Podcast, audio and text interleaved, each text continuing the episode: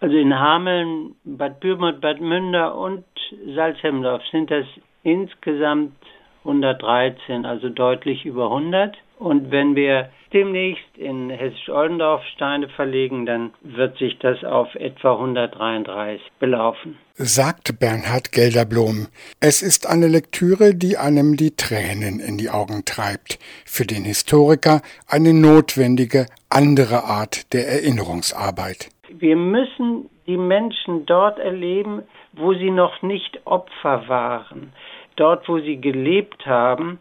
Für mich ist es so ein ganz schlagender Eindruck, wenn ich mir klar mache, dass in Hameln im Bereich Pferdemarkt, Ritterstraße, Baustraße insgesamt 22 Steine liegen. Da haben Juden gelebt, da waren sie Bürger dieser Stadt, da hatten sie ihre Geschäfte. Gelderblom zitiert den Berliner Publizisten Max Czolek, nachdem Wiedergutmachung nicht möglich sei.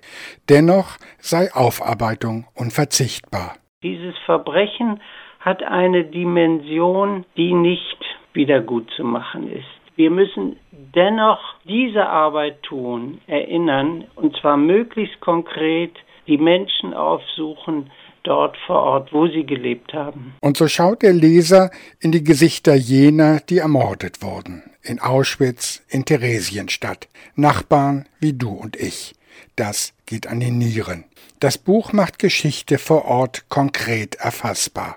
Deswegen sind dem Buch ja auch kleine Karten beigegeben. Die Stolpersteine, man stolpert zwar über sie, aber so leicht findet man sie dann doch nicht. Und deswegen sind auch immer so abgemessene Gebiete erfasst, wie zum Beispiel in Hameln allein die Osterstraße oder allein die Bäckerstraße.